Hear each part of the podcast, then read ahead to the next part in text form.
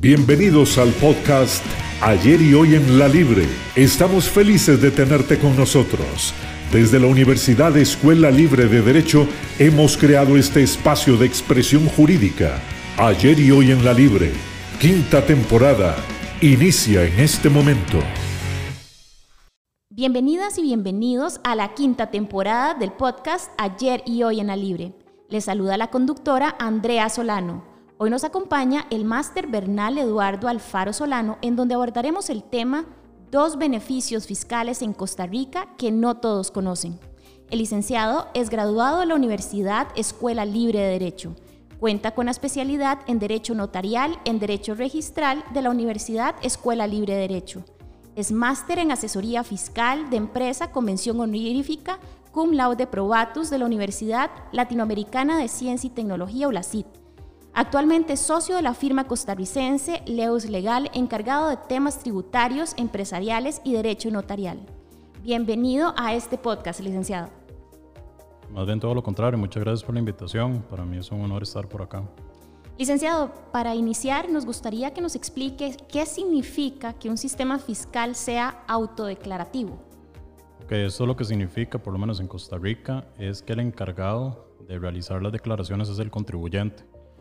Esto en términos prácticos, para no ponerme muy de artículos y muy explicativo, ¿verdad? En términos prácticos es de que cada contribuyente es responsable de hacer la declaración y de indicar cuál es la información que le compete para ese periodo fiscal, ya sea mensual o anual. Básicamente lo que se hace es que el, profesional o la empresa o el contador de la empresa declara cuáles son los ingresos y cuáles son los gastos y todo lo relacionado a la actividad y lo presenta a Hacienda y Hacienda tiene la potestad legal de fiscalizar o revisar si eso que anotaron o declararon es correcto o no es correcto. Básicamente eso es lo que significa que sea autodeclarativo. ¿Y cuál es la diferencia entre lo que es la evasión fiscal y la elusión fiscal? Ok, vamos a ver. El tema de la evasión fiscal es cuando no se respeta ninguna ley tributaria, ¿verdad? Ahí simplemente, por ejemplo, un ejemplo muy común es que una persona no está inscrita en Hacienda, no brinda ningún tipo de factura, entonces no está otorgando ni información ni tampoco está pues cooperando a las finanzas del Estado, ¿verdad? Está simplemente evadiendo. Eso es distinto, es muy distinto a la ilusión fiscal. La ilusión fiscal básicamente lo que significa es utilizar la normativa vigente actual, ¿verdad? Para poder aplicar lo que establece la normativa y generar ahorros fiscales, pero de forma legal, ¿verdad? La evasión es completamente ilegal. En cambio, la alusión fiscal es aprovechar la normativa que está vigente y tener, por ejemplo, un gasto deducible, por ejemplo, de algún servicio que recibe o, por ejemplo, también los gastos de representación o los gastos de gasolina. Ustedes se han escuchado cuando echan gasolina y le preguntan con factura o sin factura. Eso es un tema de que probablemente la persona está inscrita, entonces tributa, ya sea por medio de una persona física o por medio de una persona jurídica, y todos esos gastos al final del mes o al final del año van significando pues, una reducción a la carga impositiva que se la va a establecer a la persona, ¿verdad? O a la empresa. El tema de este podcast es dos beneficios fiscales en Costa Rica que no todos conocen. ¿Cuáles enumeraría usted de esos beneficios? Ok. Bueno, nosotros decimos eh, aquí en Costa Rica que no se puede eh, alegar desconocimiento de la ley. Eso aplica tanto positivo como negativamente, ¿verdad? Cuando usted hace algo y no sabe que eso está prohibido, ¿verdad? Usted no puede decir que no sabe que está prohibido entonces este principio aplica exactamente para la parte positiva y la parte negativa. En este caso en Costa Rica, en la parte tributaria, el hecho de usted no saber que puede aplicar normativa que le beneficien a pagar menos impuestos, usted no se lo puede decir a Hacienda de que no sabía eso, ¿verdad? Entonces usted si paga al final del periodo, paga más impuestos de los que debería, Hacienda le va a decir muchas gracias. No le va a decir usted pudo haber pagado menos si uso algún tipo de estrategia de ilusión fiscal. Entonces, prácticamente lo que hablamos nosotros en, la parte tributaria es aprovechar toda la normativa, aprovechando la ilusión fiscal y el tipo de beneficio que nosotros definimos en, en general también En específico en la revista de la, Tribuna Libre que, que escribió el artículo, hablamos de dos. Uno es la parte de las pymes, esos son pequeñas y medianas empresas, y la otra es el tema de una donación que uno pueda hacer a ciertas instituciones o asociaciones inscritas, ¿verdad? Que cumplan con ciertos requisitos, que estén inscritos en Hacienda. Y usted puede hacer una donación, que esa donación va a ser un gasto deducible para la empresa o para el contribuyente en ese caso, ¿verdad? Que es importante aquí, que un gasto deducible significa que si usted generó una factura de X, pongámosle un número cualquiera en cualquier moneda, 1000, y usted tiene un gasto de 900, usted va a pagar impuestos sobre la diferencia de esos 100. Entonces, si usted, bueno, la empresa o usted como persona física tiene varios gastos que son deducibles, eso le va a ayudar al, final del periodo fiscal, ¿verdad? Entonces, en el artículo lo que se habla es lo de las donaciones y lo de la pyme. El beneficio de la pyme como tal, eso es un beneficio que está establecido en el artículo 15 de la ley de renta que no me iba a poner a decir artículos, pero uno solo sabe de memoria, entonces es diferente, ¿verdad? Este, cuando habla de las tarifas, entonces hay una tarifa que está especial ahí para las pymes, que sí están inscritas como pymes en el MAKE, ¿verdad? En el Ministerio de Economía, Industria y Comercio, pueden aprovechar y pagar un 0% del impuesto sobre la renta en el, periodo, en el primer periodo de fiscal de la empresa para todo el año, ¿verdad? Para el segundo año ya el, el beneficio no es cero, sino que es 25 y para el tercer año es 50%. ¿Esto por qué llama la atención? Porque a final de cuentas una empresa una persona que está empezando actividades, si tiene la condición de pyme, puede ahorrarse todo el primer año de impuesto de renta que si no se inscribe así, igual lo va a tener que pagar. Entonces es el tema del el nombre, ¿verdad? O, o por qué decimos que no todo el mundo conoce, ¿verdad? Porque eso está en la ley.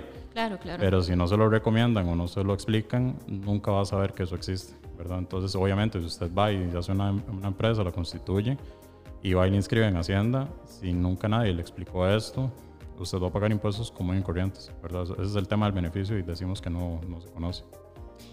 ¿Qué es un gasto deducible de la renta? Ok, el gasto deducible de la renta es Igual dije que no me iba a poner técnico, pero el artículo 8 de la ley de renta lo que establece es que tiene que ser útil, necesario y pertinente para la actividad. ¿Qué significa esto? Que si, por ejemplo, nosotros como abogados, la actividad principal es el derecho, no podemos meter un gasto, por ejemplo, no relacionado con, con temas que vayan con actividad profesional. Por ejemplo, yo no puedo meter como gasto, qué sé yo, la compra de un tractor, por ejemplo. ¿Por qué? Porque ¿qué hace eso en mi actividad lucrativa? ¿Verdad? Entonces, hay gastos deducibles y hay gastos no deducibles. Los deducibles son los que tienen relación con la actividad empresarial y con en base a esto, al final del periodo, lo que les decía ahora al principio, tomamos los ingresos, reparamos los gastos deducibles y eso lo que nos da es sobre cuál monto tenemos que pagar impuestos.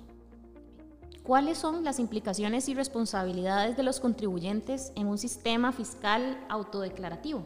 Ok, bueno, es muy interesante porque así como el sistema deja que sea el mismo contribuyente o los contadores que decían que se incluyan las declaraciones, obviamente también tiene una contraprestación que es si usted no declara lo que realmente tenía que declarar, hay sanciones y hay multas y hay algunas inclusive que es hasta un 100% o inclusive hasta un 150% del monto dejado de pagar. Entonces, las implicaciones que tiene Vamos a ver, es hacerse responsable de lo que usted está declarando, o el representante legal, hacerse responsable de lo que la empresa está declarando, sabiendo de que nadie lo está observando, de que nadie le está diciendo mes a mes si está bien o está mal, sino que como es un sistema autodeclarativo, nosotros lo declaramos y después Hacienda tiene cuatro años para, para poder fiscalizar y determinar si eso es cierto o no. Entonces, ¿qué es lo que pasa? Si una persona o un contribuyente, para hablarlo en general, eh, tenía que pagar sobre ciertos ingresos y no se reportaron, Hacienda tiene la potestad de cobrar sobre esos impuestos, ¿verdad? Sobre esos ingresos, cobrar los impuestos dejados de pagar y además generar sanciones y multas que van, como les digo, desde un 50% del ingreso dejado de pagar hasta un 150%, además de multas administrativas por, por ejemplo, si no presentó a tiempo, si presentó eh, con información falsa, si omitió información, entonces también son multas con base al salario base que el salario base ahorita en este año está como en casi 500 mil colones, entonces, por ejemplo, hay unas multas que van desde 2 a 3 salarios base o hasta 100 salarios base. Entonces estamos hablando que una responsabilidad podría ser eh, inclusive miles de millones de colones en caso de que no se haga bien las cosas, perdón. Eso en términos generales. ¿En qué aspectos debe considerar una empresa al decidir qué gastos son deducibles de impuestos y cuáles no son deducibles? Ok, eso lo que hablamos, como le decía anteriormente, tiene que ver y la relación es con la actividad empresarial. Entonces, por ejemplo, una empresa, como les decía, una empresa que brinda servicios de cualquier tipo, por ejemplo, asesoría empresarial, no puede llegar y, bueno, volvemos al tema que es de autodeclarativo. Sí puede, no debería poner que un gasto deducible es algo que no tiene relación con esa actividad, por ejemplo, como les decía, lo del tractor. O sea, ¿qué, qué relación tiene eh, adquirir un vehículo para equipo especial, ¿verdad? Con una, tal vez una consultoría que haga un profesional en mercadeo? O sea, ¿qué, relación tiene? Ahora, que esa persona puede comprarlo y puede tenerlo ahí porque tiene una finca, bueno, es punto y aparte, pero eso no está relacionado a la actividad empresarial, entonces no debería ser un gasto deducible. Entonces, ¿qué es lo que pasa? Que cada vez que una declaración se presenta con gastos no deducibles, lo que se hace es de que eso no afecta el ingreso para el, para el cálculo del impuesto que tiene que pagar año por año en, en renta. Igual aplica para el IVA. El IVA siempre se va a pagar, siempre se consume, pero si no tiene relación con la empresa no debería ser un gasto deducible por lo mismo, porque no, no tiene ningún tipo de vinculación con la actividad económica y con, la compra que está haciendo la empresa. En el caso a los que tienen pymes, ¿cuáles son los incentivos fiscales específicos que se ofrecen para fomentar ese crecimiento y desarrollo? Sí, prácticamente el que le decía de la tarifa de renta, ¿verdad? También el MAKE otorga varios cursos, importante también, ahí dan charlas, participaciones en ferias de pymes también, ¿verdad? Pero el beneficio fiscal real como tal, uno es que no pagan el impuesto de personas jurídicas, que eso va a depender del ingreso, eso está completamente exonerado por ser pyme. Y lo otro es esto que les decía del porcentaje 100% exonerado al primer año, este, un porcentaje en el segundo y un porcentaje en el tercero. Es el beneficio fiscal real que tiene estar inscrito como PYME. Para estar inscrito como PYME, sí se piden varios requisitos, ¿verdad? No es nada más quiero empezar una empresa y, me voy a inscribir como PYME, no, tiene que estar con un seguro, tiene que tener, estar inscrito en la caja como patrono, estar inscrito en Hacienda y también un tema de, de tener un seguro de riesgos del trabajo, dos de tres que tengan, ya se puede proceder para cualquier tipo de actividad que calce en, en actividad como pyme, ¿verdad? Eh, servicios, ese también puede ser venta de bienes, eso no hay, no hay como una distinción a nivel de el make de qué es o qué no es una pyme, también va muy de la mano catalogado con la cantidad de personas que trabajan en esa empresa. Entonces, a final de cuentas es esto, ¿verdad? Si usted quiere empezar un negocio, que es parte de lo que, lo que estamos hablando aquí, si usted quisiera iniciar un negocio, sepa que hay algún método legal, completamente legal, para eh, pues no tener que pagar impuestos de más, ¿verdad? Eso es lo, el mensaje que queremos que quede muy claro, que es con base a la normativa, efectivamente quede eh, exonerado de, una forma, ¿verdad? Y con el tema de la ilusión fiscal también. Si usted administra bien sus gastos deducibles, pues va a hacer un pago óptimo de, de impuestos como tal, ¿verdad? como les decía al principio, si Hacienda recibe más impuestos de lo que es, pues a final de cuentas ellos le van a agradecer. Pero si reciben menos, obviamente también lo van a, reclamar. ¿Existe un límite de personas que debe tener la empresa para definir si es dentro, calza dentro de esos beneficios que ofrecen y o también ingresos?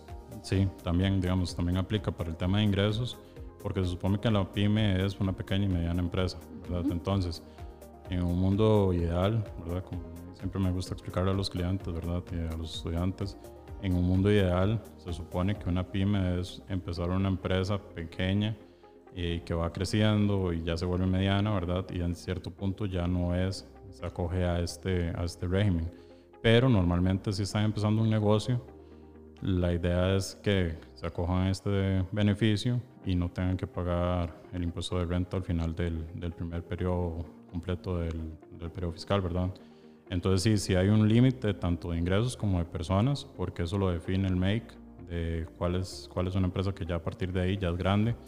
Y entonces se supone, repito, eh, se supone que los, los empresarios cuando inician una actividad generalmente no empiezan con 250 personas en, en planilla, ¿verdad? Estamos hablando que normalmente es el emprendedor, el empresario y tal vez algún familiar o solo él y ya más adelante que contratan a una o dos personas y ahí va, ¿verdad? El hecho es de que, por ejemplo, si no tienen la inscripción en el MAKE, va a tener que pagar impuestos sobre cualquier ingreso que tengan, menos el gasto deducible, ¿verdad? Entonces, ¿qué es lo que pasa? Que tal vez las personas, entre comillas, no saben eso.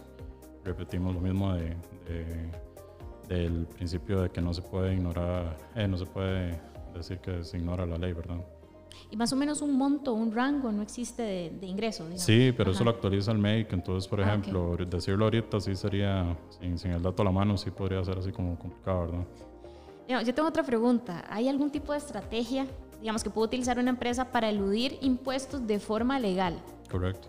Siempre que hablamos de elusión, es legal, ah, ¿verdad? Entonces, eso, ah, eso, es, eso es así.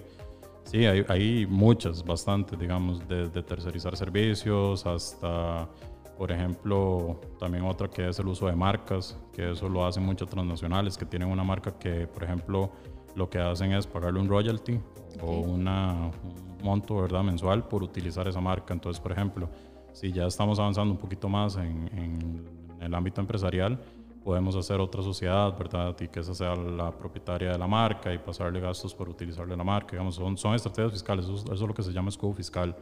Por ejemplo, otra empresa, otro, otro beneficio que se puede utilizar que es completamente legal es el uso de leasing o de alquileres en vehículos. Entonces, por ejemplo, tal vez si Hacienda ve que está comprando un vehículo para el dueño, pues puede ser un poquito más complicado, ¿verdad? Pero si usted demuestra que lo está utilizando como medio de transporte para brindar sus, sus servicios profesionales, pues es muy complicado que lo vayan, pueden cuestionarlo, pero a final de cuentas es muy complicado de que, de que lo vayan a rechazar porque usted sí puede vincular, si tiene una bitácora, si, si por ejemplo usted dice, ok, yo me transporto solo esto entre semana y tengo otro vehículo, y a final de cuentas son así. También otro beneficio que se utiliza mucho es un tema de tercerización, como lo decía ahora. Entonces, por ejemplo, en vez de contratar a una persona por tiempo completo que sea la encargada de recursos humanos, por ejemplo, se puede conseguir una empresa que le facture esos servicios. Entonces, eso es un gasto, ¿verdad? También. Y lo que pasa es que, por ejemplo, los gastos que se usan mucho en empresas pequeñas o en pymes es que no pasan por la caja. Entonces, lo que mm. dice la ley de renta, lo que dice es que si es un salario, tiene que estar en la caja ¿Qué es lo que pasa con la caja? Que la caja obviamente representa casi un 30% para la parte empresarial, entonces mucha gente los tiene de forma informal y eso a final del año no es un gasto, ¿verdad? Entonces tal vez es, es como eso, ¿verdad? Es la, de buscarle la forma de cómo hacer lo mismo, pero de una forma distinta, ¿verdad? Sí, mi última pregunta es, ¿cómo se puede fomentar, digamos, la educación y la concientización sobre la importancia del cumplimiento fiscal y la ética precisamente en materia de impuestos? Eso es una súper pregunta porque, digamos, a final de cuentas, yo, yo más bien le devuelvo la pregunta. Usted cuando venía para acá, este, ¿cuántos servicios consumió? Vamos a ver. En el carro. Toda la gasolina, dijo, porque duré casi dos horas. gasolina y pasé a comprar agua. Ok, vea, pero por ejemplo, usted se le está yendo súper por alto el semáforo. Claro. Se le está yendo por alto. Si hubo un choque en carretera, llega el tráfico. ¿Eso quién lo paga? Cierto. Este, por ejemplo, si pasó una ambulancia. También. Eh, eso también es seguridad social, entonces eso quién lo paga. O sea, a final de cuentas, es que lo que pasa con el Estado y con los impuestos es que a veces la gente, bueno, a nadie le gusta, ¿verdad? a mí tampoco, aunque yo me dedique a eso, pero son impuestos, así está la palabra puesta, o sea, son impuestos, ¿verdad? Entonces, ¿qué es lo que pasa? Que a veces la gente reclama de que no se ve qué es lo que, qué es lo que uno consume y que uno paga y todo eso, ¿verdad? Entonces también para eso está esta opción que yo les digo en el artículo del inciso Q del artículo 8 de la ley de renta, que lo que dicen es lo de las donaciones, ¿verdad? Entonces si usted no quiere, y pues a final de cuentas pagarles un montón de dinero haciendo a final de año, mejor va y busca una asociación que está haciendo el bien sobre algo y le puede hacer una donación y eso es un gasto para usted. Entonces son herramientas que el mismo Estado fomenta para que se pueda hacer. Entonces, por ejemplo, ¿cómo, cómo puede uno concientizar a las personas?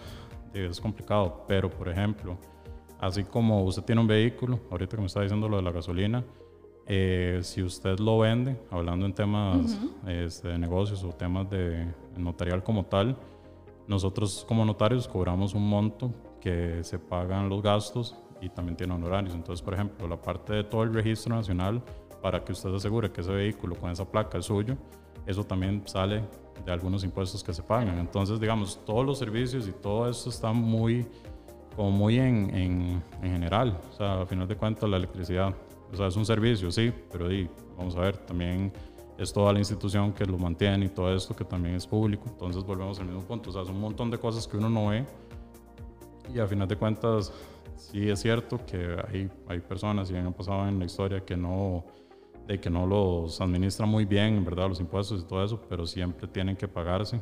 Y la idea de esto es pagar lo que debería de pagar y lo que es, le corresponde y lo que es justo pagar por lo que usted está haciendo. Porque si usted no se asesora, digamos, las empresas no se asesoran este, con, con, un asesor fiscal, le van a pagar sobre un montón de cosas que no deberían de estar pagando. Entonces, digamos, la concientización como tal es eso. O sea, el gobierno está, eh, les guste o no les guste, de, pues va a estar, ¿verdad?